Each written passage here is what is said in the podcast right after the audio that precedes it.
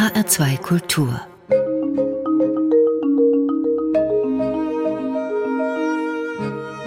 Doppelkopf mit Stefan Hübner. Und mir gegenüber am HR2 Doppelkopftisch sitzt heute ein Weltreisender in Sachen Zauberkunst.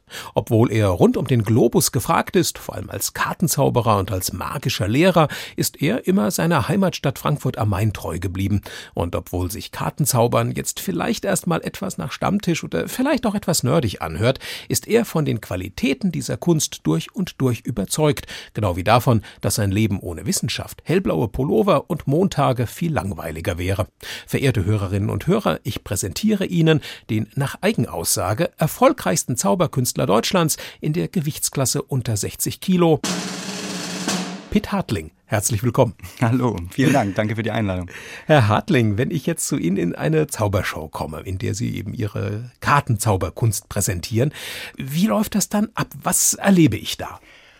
In einer Kartenzaubershow, was ja schon etwas ganz Spezielles ist. Normalerweise, wenn ich auf der Bühne stehe, dann gibt's da gar nicht so viel Kartenkunst im Programm. Aber wenn jetzt die Frage ganz speziell darauf geht, dann erlebt man tatsächlich einen ganzen Abend mit nur einem oder vielleicht zwei Kartenspielen.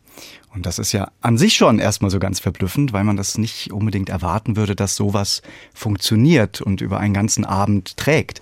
Aber was ich daran mag, ist zum Beispiel die Situation, dass Gäste sehr nah um einen Tisch herum versammelt sind, in so einer Art Hexenkessel, wo dann so eine ganz eigene Dynamik entsteht. Und das Schöne an Spielkarten ist natürlich erstmal, dass es ein sehr praktisches Requisit ist. Also man kann es einfach in die Hosentasche stecken. Das ist mit den weißen Tigern schon ein bisschen schwieriger. Und äh, trotzdem kann man damit sowohl alle Phänomene der Zauberkunst abdecken, als auch alle Emotionen ansprechen. Also von Spannung bis Überraschung und äh, so weiter in einem Kartenspiel. Ein kleiner Kosmos von 52 bedruckten Papierstücken steckt tatsächlich die ganze Zauberkunst. Ich habe vor der Sendung gelesen, dass es in der Zauberfachliteratur mehr Beschreibungen von Kartenkunststücken gäbe als von allen anderen Zauberkunststücken, also mit Seilen und Tüchern und so weiter. Das liegt gerade an den von Ihnen jetzt ausgeführten ja, Vorzügen dieses Requisits. Genau, wobei die Tatsache, dass es so viele Veröffentlichungen gibt, sagt natürlich erstmal noch nichts über die Qualität. Es gibt auch in der Kartenkunst den meisten Schrott. Also auch da muss man Aha. wählen und filtern und genau schauen. Aber ja, ich vermute, dass dadurch, dass es tatsächlich so einfach ist zu besorgen, man kann es ständig dabei haben, das hat wahrscheinlich dazu geführt, dass sich mehr Leute mit Spielkarten beschäftigt haben als mit den großen anderen Sparten der Zauberkunst. Es ist aber auch tatsächlich die am weitest entwickelte Sparte der Zauberkunst von den Techniken, der Vielfalt der Phänomene Phänomene der klassischen Plots und so weiter. Plot bedeutet? Plot ist sozusagen die Handlung des Kunststücks. Was, ah, ja. was ist der Effekt? Was okay. passiert da? Und tatsächlich, da sind Kartenkunststücke noch mehr entwickelt, auch technisch, als zum Beispiel irgendwelche großen Illusionen, wo jemand schwebt oder zersägt wird und wo man sich denkt, mein Güte, da muss doch wahnsinnig viel Technik dahinter sein. Ja, in der Tat, wobei Technik in einem anderen Sinne, also bei den großen Kisten und Kästen und Illusionen auf der Bühne, da bezieht sich Technik natürlich tatsächlich auf sowas wie Elektronik und so weiter. Und die Technik in der Kartenkunst, damit ist ist dann die Fingertechnik gemeint. Und die hatte ja schon so 150, 200 Jahre Zeit, sich zu entwickeln. Wobei die Kartenkunst, muss man auch sagen, eine dunkle Vergangenheit hat, weil die Techniken tatsächlich vom Spieltisch stammen. Also seit um Geld gezockt wird, wird betrogen. Und diese ja, Grifftechniken, die dafür verwendet werden, werden eben heute in der modernen Kartenkunst für zivile Zwecke eingesetzt, sozusagen blicken aber auf eine lange Tradition zurück und die Entwicklung geht tatsächlich immer weiter. Und das ist tatsächlich eine Frage, die ich mir auch gestellt hatte. Wenn man jetzt mal so in ein Buch reinguckt, wo es um die Geschichte der Zauberkunst äh, geht, wie ist das alles entstanden? Da liest man dann etwas von altägyptischen Priestermagiern, die Hokuspokus in Tempeln gemacht haben, oder man liest etwas von steinzeitlichen Ritualen, wo es darum ging, eben sich mit den Mächten des Himmels gut zu stellen. Und da ist ja schon die Frage, wann hat das mit den Kartenkunststücken angefangen? Sie haben jetzt schon gesagt, falsch Spiel spielte da eine Rolle, Peter Hartling. Wo und wann ist das denn zeitlich einzuordnen? Wann begann dieser Kartenzaubertrick-Boom, sage ich jetzt mal? Also eine Person, mit der man das ganz gut festmachen kann, ist äh, Johann Nepomuk Hofzinser, ein Zauberkünstler, der gelebt hat zu Beginn des 19. Jahrhunderts in Wien. Und er gilt so als der Vater der modernen Zauberkunst, mit einer der, äh, und eben auch ähm, hat die Kartenkunst maßgebend geprägt. Okay. Wenn Sie jetzt, Peter Hartlang, wenn Sie jetzt in Ihrer Zauberkemenate sitzen und ein neues Kartenkunststück einüben, wie läuft das denn ab? Man hat so vielleicht die, die, diese, diese Vorstellung, da sitzt jemand vorm Spiegel und übt und übt und übt und die Ehefrau muss immer dann eine Karte ziehen und das dann redundant bis 50 Mal das Kunststück geprobt wurde. Wie viel Wahrheit ist da dran? Ähm, in der Vergangenheit war da bei mir noch viel Wahrheit dran. Das war dann nicht meine Frau, sondern noch meine Mutter, weil dieser ganze Aufwand und das Üben und die technische Grundlage zum Großteil in der Jugend stattgefunden hat. Das ist wieder vielleicht vergleichbar mit einem Pianisten. Man muss natürlich, wenn man ein bestimmtes Stück aufführt, dieses konkrete Stück üben. Aber so ein technisches Grundrepertoire ist einfach schon vorhanden. Also man weiß, wie Läufe funktionieren und Oktavsprünge funktionieren. Und genau so ist es in der Kartenkunst auch, wenn man die Literatur wälzt und da ist dann die Rede von irgendeiner Technik, die meistens eben so ein bisschen seltsame akademische Bezeichnung haben, dann weiß man einfach schon, was damit gemeint ist und kann damit umgehen. Und der Großteil der Arbeit und der Vorbereitung besteht auch darin, sich Gedanken zu machen. Und das passiert natürlich nicht nur in der Zauberkemenate, sondern überall. Mhm. Also während man in der Bahn sitzt oder auf dem Fahrrad fährt oder den Abwasch macht oder irgendwas, drehen sich die Gedanken doch auch oft um genau diese Inhalte. Da kommen dann Ideen für die Konstruktion von Kunststücken, für ein, ein schönes präsentatorisches Thema. Ja, und der Rest findet vor Publikum statt. Also ich habe immer so das Bild von flüssigem Beton im Kopf. Am Anfang ist eine Nummer dann noch ja ein bisschen flexibler und flüssiger im Laufe der Zeit, im Laufe von Hunderten von Vorstellungen wird sie immer fester und immer konkreter, bis sie irgendwann die Form eines Theaterstücks angenommen hat und jedes Wort fest ist. Wobei man da unterscheiden muss zwischen Vorstellung auf der Bühne, wo das für mich vor allem der Fall ist, und Vorstellung direkt in Verbindung mit dem Publikum, weil es da doch immer ein bisschen interaktiver, ein bisschen freier, zum gewissen Grad improvisierter auch ist. Und genau das macht dann eben den Reiz auch aus, diese Unmittelbarkeit, dass man weiß, kein Abend ist genau wie der andere. Ich hatte das anfangs ja so mal in den Raum gestellt. Muss man dafür ein bisschen nerdig sein, um sich mit Kartenkunststücken wohlzufühlen? Oder ist das eine üble Unterstellung? Ich glaube, es hilft. Also, das ist wahrscheinlich eine Quelle, wo das Interesse auch herkommt, wie man als Jugendlicher sich nun mal für Dinge interessiert oder für Dinge brennt. Also da werden in der Family schon Geschichten erzählt, wo meine Mutter irgendwie nachts um halb vier mal äh, kurz ins Bad geht und ich dann sofort dastehe und sage, zieh mal eine Karte. Aber ähm, also erfreulicherweise für meine Familie jetzt äh, sind die Zeiten dann doch weitgehend vorbei. Was aber nicht vorbei ist, das sind ja eindeutig die Zeiten, wo Sie durch Ihre Zauberkunst, Petadling, zu schönen Anlässen kommen, zu besonderen Ereignissen, wo Sie dann verblüffen mit Ihrer Kunst. Und der erste Musikwunsch, den Sie in diesen HR2 Doppelkopf mitgebracht haben, der hat auch etwas mit einer Auftrittssituation zu tun, an die Sie sich gerne zurückerinnern. Sie haben einen Titel von den Red Hot Hottentots ausgesucht.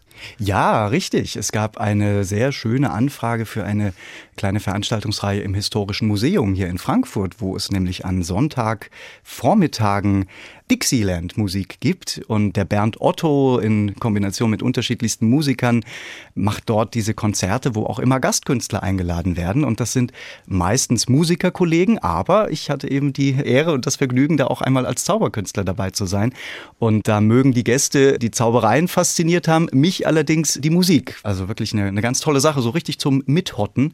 Äh, hat mir großen Spaß gemacht. Und kann man eigentlich jetzt gerade noch der Neugierde halber, ja. bevor wir die Red Hot Hottentots hören, äh, kann man eigentlich eine gute Verbindung herstellen zwischen Zauberkunst und Musik? Puh, da müsste ich überlegen. Ich glaube, es sind schon getrennte Sparten, aber vielleicht hat es insofern miteinander zu tun, als dass es einfach beides großen Spaß macht. Und so einen Spaß, den gönnen wir uns jetzt auch, indem wir den Red Hot Hottentots lauschen. Shaya Shuffle heißt der Titel und das Ganze noch von der guten alten LP.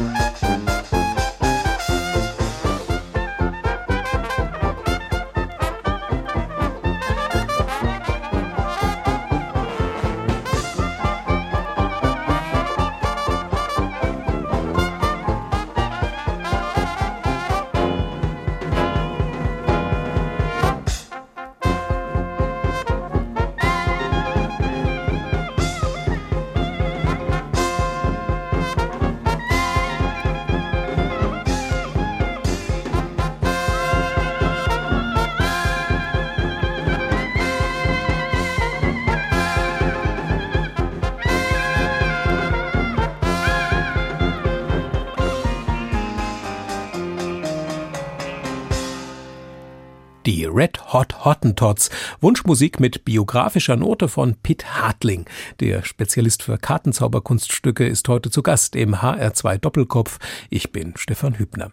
Herr Hartling, ich habe mich jetzt, während wir den Red Hot Hottentots zuhörten, gefragt, was war das am Ende, was Sie an der Zauberkunst so fasziniert hat, dass Sie sie zu Ihrem Beruf gemacht haben? Tja, wenn ich das so sagen könnte. Es hat einfach nie aufgehört. Man interessiert sich ja als junger Mensch für alle möglichen Dinge und äh, die Zauberkunst ist einfach das, äh, ohne die es nie war. Die war immer mit dabei, die hat nie aufgehört und dabei ist es geblieben. Ich glaube, es kommen viele Sachen zusammen. Es hat mit Menschen zu tun, man ist im unmittelbaren Kontakt mit einem Publikum, man kommuniziert, man verbringt gemeinsam einen tollen Abend und hat eine schöne Zeit. Also so rein vom, vom äh, kommunikativen, zwischenmenschlichen Faktor ist das was, ohne dass ich mir das gar nicht vorstellen kann. Es gibt einem die Möglichkeit zu reisen, man sieht die, die Welt, äh, ja, ein Kartenspiel und eine Zahnbürste, sage ich immer, im Gepäck genügt, um unterwegs sein zu können. Und überall verbindet es die Menschen, egal welche Kultur, egal welches Alter, auch völlig sprachübergreifend zum Teil fasziniert Zauberei einfach jeden gleich, von jung bis alt. Gibt, gibt, es einen Anlass, zu dem Sie gebucht worden waren, den Sie als besonders originell, ungewöhnlich, oh. überraschend in Erinnerung haben? Wo anfangen? Ein Beispiel wäre ja sehr viele. Viel, ja. Ähm, ja. zum Beispiel am CERN kann ich mich gut erinnern, das äh, Europäische Kernforschungszentrum. Äh, da hatten wir einen Auftritt, ein Kollege und ich, mit einem Programm, bei dem es mehr um Naturwissenschaften geht. Und äh, ja, da hatten wir dann die Möglichkeit, tatsächlich äh, 100 Meter unter der Erde diesen Beschleunigerring mit 27 Kilometer Durchmesser zu besichtigen und haben dann da eine Show für die Summer Students gegeben, also ein Ort, an den ich privat so ohne weiteres wahrscheinlich nicht hingekommen wäre. Jetzt ist natürlich Kernforschung äh, was ganz anderes als Karten. Aber wenn Sie jetzt gerade die Wissenschaft so ansprechen, Peter Hartling, wäre das für Sie auch eine mögliche Alternative gewesen, irgendwie so in den Forschungsbereich zu gehen? Gab es überhaupt Alternativen zur Zauberkunst, die auch ein Beruf hätten werden können? Ich glaube nicht. Also ich bin nach der Schule an die Uni gegangen und habe mal so geschaut, was mich denn am wenigsten nicht interessiert oder wo ich mich noch am ehesten berufen fühle. Da bin ich dann bei den Geisteswissenschaften gelandet. Mittlerweile habe ich dann darüber allerdings so auch die große Liebe zu den Naturwissenschaften entdeckt, weil ich gemerkt habe, kritische Quellenanalyse bei den Germanisten zu machen, ist dann doch was anderes als ein echtes Experiment Experiment. Aber ich glaube, das wäre nie eine Alternative gewesen. Also in die akademische Laufbahn zu gehen, da hätte mir dann doch was gefehlt. Und die Eltern waren von Anfang an mit dieser Berufswahl einverstanden oder hatte man da so seine Vorbehalte, nachdem die Frau Mama sicherlich nicht nur einmal nachts um vier mit Kartenkunststücken im Bad überrascht wurde? Das stimmt. Nee, zum Glück nicht. Also ich musste ja nicht ins kalte Wasser springen. Das war ein so fließender Prozess. Ich habe mit zehn angefangen, die ersten Zaubervorführungen zu machen. Während des Studiums wurde das dann halb professionell und äh, immer mehr auch. Dann wurde es irgendwann sehr international, dann wurden die Gagen so ein bisschen anders auch, so dass dann irgendwann ich glaube, meine Eltern den Verdacht schon lange hatten. Also ich musste dann, ähm, ich hätte wahrscheinlich meinen Abschluss sowieso in die Schublade gelegt. Es hätte nichts geändert. Ich hätte einfach trotzdem so weitergemacht. Und deshalb waren die nicht besonders überrascht, dass ich mich dann irgendwann mal exmatrikuliert hatte. Also. Und es ging von Anfang an mit Karten los oder kamen die erst später in ihren Fokus? Ganz am Anfang waren es so richtig so diese Zaubertricks, die man kaufen kann in diesen Zaubergeschäften mit bunten Kisten und Kästen und künstlichen Flaschen und Schallplatten und was es alles so gibt. Und ähm, bei der Kartenkunst bin ich dann hängen geblieben, weil es, wie gesagt, so ein praktisches Requisit ist und ich gemerkt habe, was für ein weites Feld das ist, dass quasi die gesamte Zauberkunst drinsteckt. Und im zweiten Schritt ging es dann wiederum auf die Bühne. Also mittlerweile ist die Kartenkunst innerhalb der Zauberkunst zu meinem Hobby geworden. Beruflich sind andere Dinge auf der größeren Bühne im Mittelpunkt. Bezogen auf Ihre Karriere oder auf den Entwicklungsgang als Zauberkünstler habe ich jetzt mal ein paar Schlagworte zur besseren Orientierung mitgebracht mhm, und mal schauen, ob wir da diesen Weg noch mal ein bisschen genauer nachzeichnen können. Und das erste Schlagwort, das ist akustischer Natur. An der Nordseeküste, am plattdeutschen Strand sind die Fische im Wasser. Ahne, worauf Sie hinaus. Worauf? ja, ich habe tatsächlich, äh, als ich äh, ein, ein, junger Mann war, äh, die, die Ferien mit meinen Eltern an der Nordsee verbracht, ganz oft und dort über einen Bekannten meiner Eltern, der Schauspieler war und Kontakte hatte, ein Zaubergeschäft in Hamburg kennengelernt. Ein ganz historischer Laden, wie mir damals nicht bewusst war, Zauber Bartel in Hamburg und dort mit meine ersten Zauberkunststücke gesehen und dann vom Taschengeld gekauft.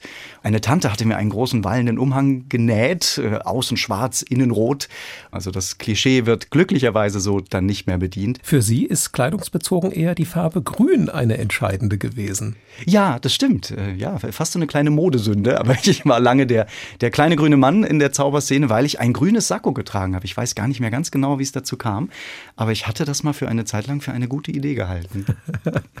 Genauso wie Sie es für eine gute Idee gehalten hatten, Ihre Tür, als Sie noch zu Hause wohnten, mit einem Warnschild zu versehen. Was stand denn da drauf? Oh, das, das müssen Sie mir selber nochmal sagen. Helfen Sie mir auf die Sprünge. Ich habe mir aus einer vertrauensvollen Quelle eine Kopie dieses Warnschildes Ach, zukommen lassen. Ja, ja, ja, ich sehe. Oh Gott, ja, da war ich wahrscheinlich zwölf oder so. Warnung, betreten auf eigene Gefahr. Eltern haften für ihre Kinder. Wer diesen Raum betritt in guter Absicht und ohne irgendwelche Hintergedanken, friedlich und unschuldig, läuft Gefahr, sich ein oder mehrere Kartenkunststücke ansehen zu müssen. Der Bewohner dieses Raumes ist fanatisch und kennt keine Gnade. Stimmt, ich erinnere mich. Da sind wir wieder bei dem Nerdigen vom Anfang. Also absolut, also zumindest was Fanatisches absolut. war dabei. Ja, ja, genau. Ja, ja. ja. Das war wirklich dann Zaubern rund um die Uhr. Ja, doch, ja. also schon. Während andere irgendwie im Kino geknutscht haben oder, oder irgendwie Fußball gespielt, habe ich äh, geübt, wie man Spielkarten mischt und äh, bedauere das zum Teil, aber bin natürlich äh, auch sehr, sehr froh. Letztes Assoziationswort, Spanisch. Spanisch, ja, da sind wir bei einem der einflussreichsten Zauberkünstler des 20. Jahrhunderts angekommen, der übrigens gerade seinen 80. Geburtstag gefeiert hat. Juan Tamariz ist ein ja, weltberühmter spanischer Zauberkünstler. Lange graue Haare, schiefe Zähne, sehr anarchisch, so ein Altlinker, der auf der Bühne auch gerne mal laut rumbrüllt. Privat aber ein ganz stiller, sehr intellektueller Typ, der die Zauberkunst wirklich komplett geprägt hat. Und ich hatte Spanisch gelernt, um äh, seine und von anderen spanischen Autoren die Fachbücher lesen zu können, die seinerzeit noch gar nicht übersetzt waren. Heute ist es natürlich alles auch auf Englisch zum Teil sogar auf Deutsch erhältlich. Aber ähm, nee, damals war der einzige Weg dorthin über die spanische Sprache. Und es war eine, ja, man kann sagen, eine regelrechte künstlerische Schule, die da aus Spanien dann kam und die eigentlich damals so in den 90er Jahren, wo sie angefangen haben, so, ich sag mal, wegweisend auch für Kartenkünstler war. Ja. Wer ein guter Kartenkünstler werden wollte, der musste sich mit dem Schaffen dieser spanischen Zauberkünstler um Juan Tamariz auseinandergesetzt haben. Richtig, ja. Das ist eine Schule nicht im Sinne von Lehrer Schüler, sondern eine Denkschule, wo man sich zusammensetzt, trifft, vielleicht auf eine Art gemeinsame Philosophie der Zauberkunst blickt und versucht, das Ganze nach vorne zu bringen, weiterzuentwickeln. Und ähm, ja, hat tatsächlich die moderne Zauberkunst sehr geprägt und mich im persönlichen Leben natürlich sowieso. Und den Schlüssel dafür, den bekamen Sie praktisch in die Hand, als Sie 17 waren, 1994 und am Zauberweltkongress in Yokohama teilnahmen. Was passierte da denn? Ja, das war ein, ein großer Glücksfall. Es gibt alle drei Jahre die Weltmeisterschaften der Zauberkunst und da ist eben der große Wettbewerb angeschlossen, in verschiedenen Sparten unterteilt. Und ich bin ganz unbefangen auf Rat eines guten Freundes und Kollegen hier in Frankfurt ähm, dahin gefahren Vorher standen regionale Vorausscheidungen vom Magischen Zirkel von Deutschland. Da hatte ich dann den ersten Platz gemacht und das gleiche dann im Jahr darauf bei den deutschen Meisterschaften. Und damit war man dann für diese Weltmeisterschaften qualifiziert plötzlich. Und ich hatte gar keine Vorstellung, wie sowas abläuft was in dem Fall ein Glück war, sonst wäre ich wahrscheinlich sehr nervös gewesen. so, was lief denn da ab? ja, es treffen sich zwischen zwei und 3.000 Zauberkünstler aus aller Herren Länder im freundschaftlichen Wettstreit, wo man vor einer Fachjury eine bis zu zehnminütige Darbietung präsentiert. Und das wird dann nach unterschiedlichsten Kriterien bewertet. Originalität, Dramaturgie, Technik und so weiter.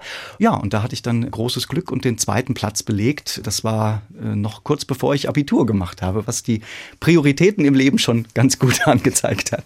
Also wirklich eine Weichenstellung. Richtig. Muss man sich so einen Wettbewerb so ein bisschen vorstellen, dann wie den Eurovision Song Contest oder ich sag mal, Sportwettbewerb ist vermutlich ein schlechter Vergleich, weil sie werden jetzt ja keine Punkte mehr kriegen, wenn sie mit roten Spielkarten anstatt mit blauen zaubern. Genau, ja, ja. Sport ist leider tatsächlich kein so guter Vergleich, weil es natürlich nicht so leicht messbar ist. Also wer höher gesprungen oder schneller gelaufen ist, das zeigt die äh, Digitalanzeige an. Aber es ist vielleicht eher vergleichbar mit dem Chopin-Wettbewerb oder irgendwelchen musikalischen Darbietungen, wo es zum gewissen Grad natürlich auch subjektiv ist. Also es gibt schon anhand der Publikumsreaktionen Tendenzen, welche Nummer da jetzt vielleicht wirkungsvoller war. Aber man muss natürlich auch schauen, was bringt die Sache voran oder was wärmt nur schon Dagewesenes auf. Das kann ja auch gut ankommen, aber hat dann vielleicht weniger kreative Eigenleistung. Umgekehrt nützt es auch nichts, wenn Nummern wahnsinnig originell sind, aber nicht gut. Also irgendwo gilt es, die Balance zu finden. Und ich glaube, der eigentliche Trick ist bei diesen Wettbewerben, dass man die Jury täuscht. Wenn die Fachleute sich wundern, dann hat man schon die halbe Miete. Ich meine, Sie waren ja, als Ihnen das gelungen ist, die Fachleute zu täuschen, eben noch sehr jung, 17. Sie hatten es gerade gesagt, Pitt Hartling. Was gab Ihnen dieser Preis? Naja, es war zu dem Zeitpunkt alles noch Hobby und Spielerei, glücklicherweise. Ich kann mich erinnern, dass ich völlig überwältigt war von dem, was die anderen da so gezeigt haben. Man sieht ja viele, viele Leute aus allen möglichen Ländern und das war der erste große internationale Kongress für mich. Da geht man schon überwältigt raus, wenn man nicht im Wettbewerb teilnimmt. Und dann da auch noch den äh, ja, Vize-Weltmeistertitel zu haben, das war dann nur noch so das Sahnehäubchen. Und ansonsten hat es gar nicht so viel für mich verändert. Vielleicht hat es äh, früh so ein bisschen das Ego befriedigt, so dass es mir erspart blieb, dann überall immer jetzt der tollste und größte und beste sein zu müssen. Also das ist ja manchmal in einem gewissen Alter, da entwickelt man dann einen Ehrgeiz und der steht einem, glaube ich, auch oft im Weg. Und ich hatte damit das Glück, dass ich, bevor es eigentlich richtig losging, das sozusagen schon abgehakt hatte und konnte mich dann wirklich ganz entspannt den Inhalten zuwenden, einfach auf was ich nun mal gerade Lust hatte. Und obwohl das Einsatzgebiet weltweit ist, sind Sie immer Frankfurt treu geblieben, Peter Hartling. Ja. Hat das damit zu tun, dass hier die Menschen waren, auch die Sie ja animiert haben, überhaupt in die Profizauberei hineinzugehen?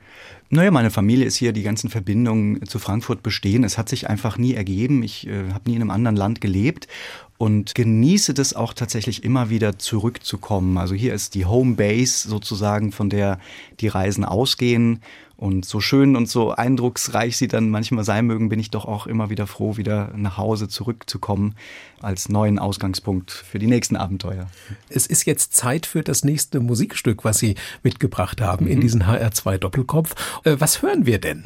Wir hören von Tom Lehrer den Element Song, wo er ähm, einfach alle Elemente aus dem Periodensystem der Elemente aneinander reiht, ja, so, dass sie sich reimen und das zu einer ganz schmissigen Melodie.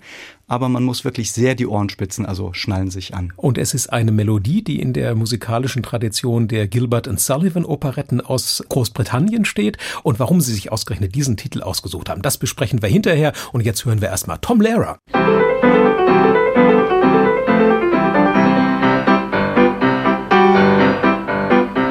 There's antimony, arsenic, aluminum, selenium, and hydrogen and oxygen and nitrogen and rhenium, and nickel, neodymium, neptunium, germanium, and iron, americium, ruthenium, uranium, europium, zirconium, lutetium, vanadium, and lanthanum, and osmium, and astatine, and radium, and gold, actinium, and indium, and gallium, and iodine, and thorium, and thulium, and thallium. There's yttrium, ytterbium, actinium, rubidium, and boron, gadolinium, niobium, iridium, and strontium, and silicon, and silver, and samarium, and bismuth, bromine, lithium, beryllium, and barium. I left out one, actually. A new one was discovered since the song was written. It's called Laurentium. So uh, those of you who are taking notes can write it down in your programs. There's holmium and helium and hafnium and erbium and phosphorus and francium, fluorine and terbium, manganese and mercury and lindum and magnesium, dysprosium and scandium and cerium and cesium and lead, praseodymium and platinum, plutonium, palladium, promethium, potassium, polonium, tantalum, magnesium, titanium, tellurium, and cadmium and calcium and chromium and curium. There's gold and californium and fermium, berkelium, and also mendelevium, einsteinium, nobelium, and argon, kryptonium, radon, xenon, zinc, and rhodium, and chlorine, carbon, cobalt, copper, tungsten, tin, and sodium. These are the only ones of which the news has come to Harvard. And there may be many others, but they haven't been discovered. Tom Lehrer, The Elements Song. Egal ob auf HR2 Kultur oder in der ARD Audiothek, Sie hören den Doppelkopf mit Stefan Hübner. Und zu Gast ist Pitt Hartling, der Kartenzauber-Virtuose, der bereits mit 17 Vize-Zauberweltmeister in Yokohama wurde. Und der heute zwar auch noch viel mit Karten zaubert, aber sich auch ja, so einige neue Felder erschlossen hat. Und darüber wollen wir jetzt miteinander reden, denn in einigen ihrer Auftritte Pitt Hartling, da verbinden sie zum Beispiel Zauberkunst und Naturwissenschaften. Und da hat uns ja Tom Lara gerade den roten Teppich ja, für ausgerollt. Wunderbar übergeleitet. Genau. Ist ja so ein Lied eigentlich für Menschen, die zumindest mal Chemieleistungskurs hatten. Wie war das bei Ihnen? Hatten Sie den auch? Äh, den hatte ich nicht tatsächlich, aber ich habe ein großes Fable für die Naturwissenschaften und das angesprochene Programm Meta Magicum heißt es. Das hat sich 2004 ergeben über die gute Freundschaft zu einem Zauberkünstler aus München, Thomas Fraps, der selbst ein abgeschlossenes Physikstudium hat und äh, wollte danach ein Jahr mal so ein bisschen seinem Hobby widmen, der Zauberkunst, bevor er dann nach einer guten Stelle als Physiker schaut. Naja, er ist immer noch Zauberkünstler, also es ist dabei geblieben. So ähnlich ähm, wie bei Ihnen. Genau, genau, so wie bei mir. Wir sind beide, äh, haben wir gerade nochmal Glück gehabt und konnten nochmal rechtzeitig abbiegen. so eine Verbindung herzustellen dann am Ende zwischen Zauberkunst und Naturwissenschaften. Ist das jetzt was Innovatives oder gibt es da irgendwie auch so eine historische Tradition, wie Sie vorhin beim Kartenzaubern mit dem Wiener Zauberkünstler Johann Nepomuk-Hofzinser so umrissen hatten. Die Tradition gibt es in der Tat, denn das war ja irgendwann mal das Gleiche. Also ganz historisch war Magie und Naturwissenschaft wirklich identisch. Man denke an die Alchemie, wo man versucht hatte, aus Blei Gold zu machen oder sowas, was äh, ja man heute sagen würde, wäre Zauberei. Aber damals dachte man noch, dass es vielleicht geht. Man könnte Elemente umwandeln. Und ähm, auch später, als dann die Naturwissenschaften sich fortentwickelt haben, waren die Grenzen immer noch sehr fließend. Also es gab Demonstrationen der sogenannten natürlichen Magie, wo zum Beispiel chemische Experimente, wo irgendwas knallt und pengt und blitzt und so weiter, abgewechselt wurden in Vorlesungen an Universitäten mit Zauberkunststücken. Irgendwann wurde das dann ein bisschen seriöser getrennt. Es war dann klar, das hier ist die tatsächliche naturwissenschaftliche Tatsache und das hier ist die Welt der Fantasie, des Showgeschäfts, also Fakt und Fiktion auseinandergehalten.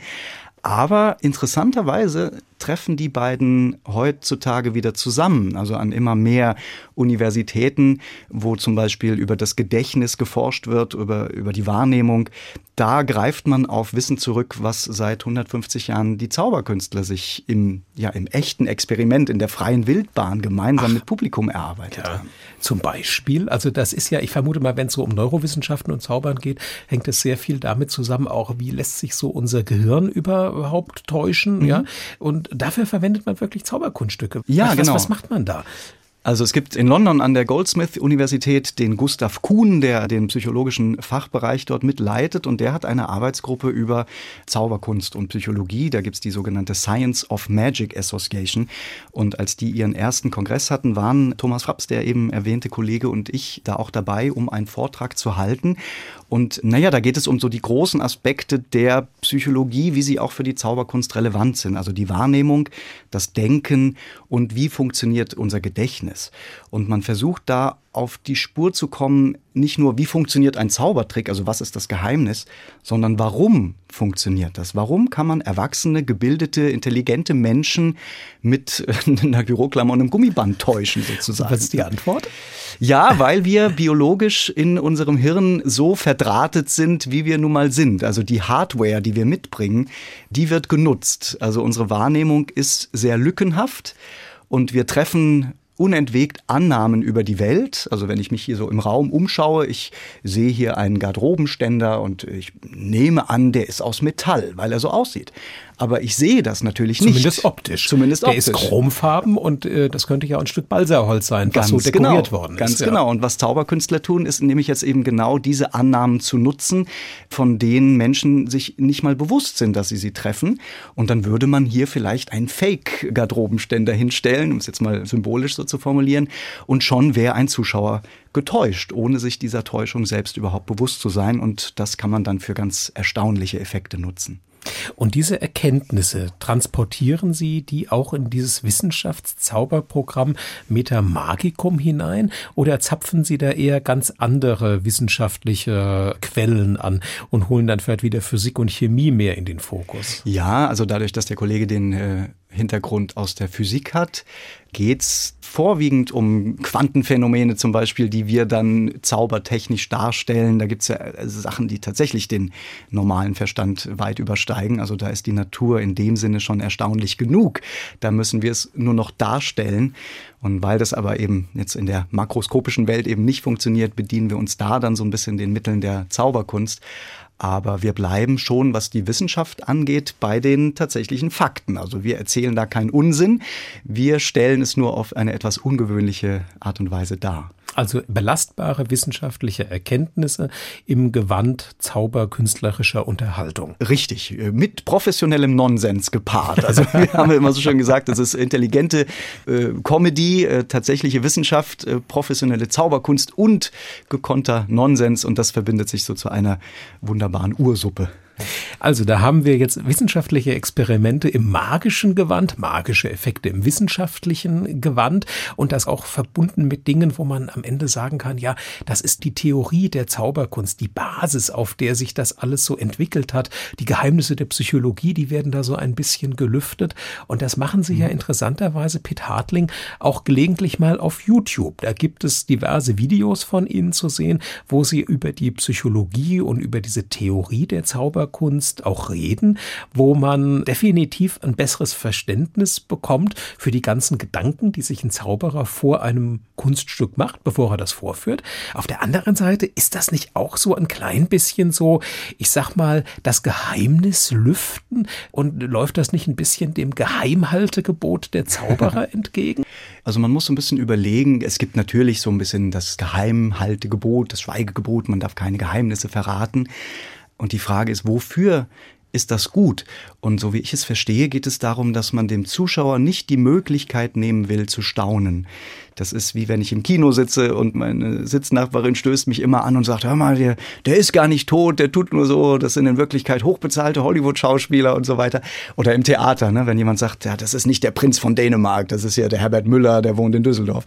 Dann sage ich, ja klar, das weiß ich auch, aber ich will doch spüren, wie es sich anfühlt. Also lass mir die Illusion. Und das ist das, was ein ungefragter Trickverrat dem Zuschauer nimmt. Also es lässt die Seifenblase platzen und er kann sich dem eben nicht mehr hingeben, wenn man sagt, hör mal, das hat da einen doppelten Boden. Das will ich ja gar nicht wissen. Dass das alles nur irgendwelche Tricks sind, das ist eigentlich klar. Aber ich will schauen, wie, wie spürt es sich an, wenn plötzlich irgendwas sich in Luft auflöst oder Gedanken gelesen werden und so weiter.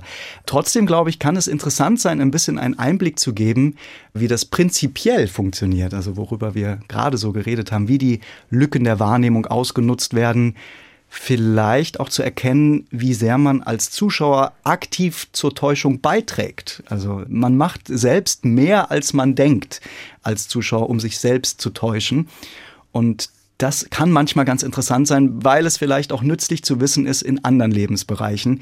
Ich denke da an Politik oder Werbung oder irgendwelche Bereiche, wo man ja manipuliert wird, wenn man sich ein bisschen seiner Denkstrukturen bewusst wird und merkt, dass man da auch Mechanismen aufsitzen kann, dann blickt man vielleicht auch ein bisschen anders in die Welt. Und das wäre dann Zauberkunst als Allgemeinbildung.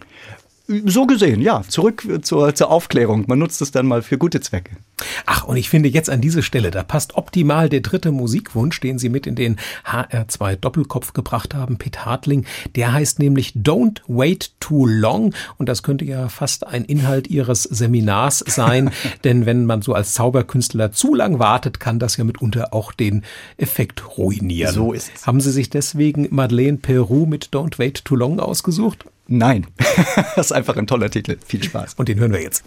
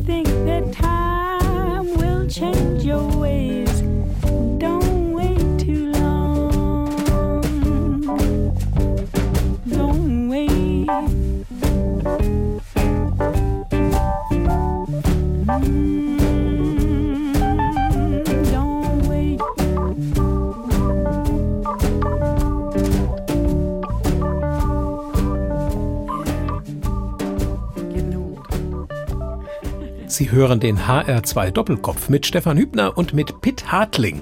Als Kartenkünstler international bekannt, schaut der Frankfurter Zauberer auch gern mal über den Tellerrand in andere Welten und kombiniert auf diese Weise zum Beispiel Zauberkunst und Naturwissenschaften miteinander. Oder er verbindet Zauberkunst und Comedy. Seit dem Jahr 2000 nämlich ist er auch ununterbrochen Ensemblemitglied der Magic Monday Shows in Frankfurt. Die haben hier fast schon einen Kultstatus erreicht, sind Dauerbrenner der Frankfurter Comedy-Szene. Und jetzt, Peter Hartling, würde mich mal interessieren, was ist denn das Erfolgsrezept dieser Shows? Was erlebt man da, dass die jetzt seit über 20 Jahren laufen und das auch noch in der Regel vor ausverkauftem Haus? Was machen Sie da? Ja, das Erfolgsrezept der Magic Monday Show ist wahrscheinlich unser Spaß. Also es macht uns selbst äh, Sie so sind viel Spaß. Team. Genau, wir sind vier äh, Kollegen, drei Zauberkünstler, Michael Leopold, Kai Schmid und ich, zusammen mit einem Comedian, äh, Drehbuchautor, äh, Rainer Everin, Schauspieler.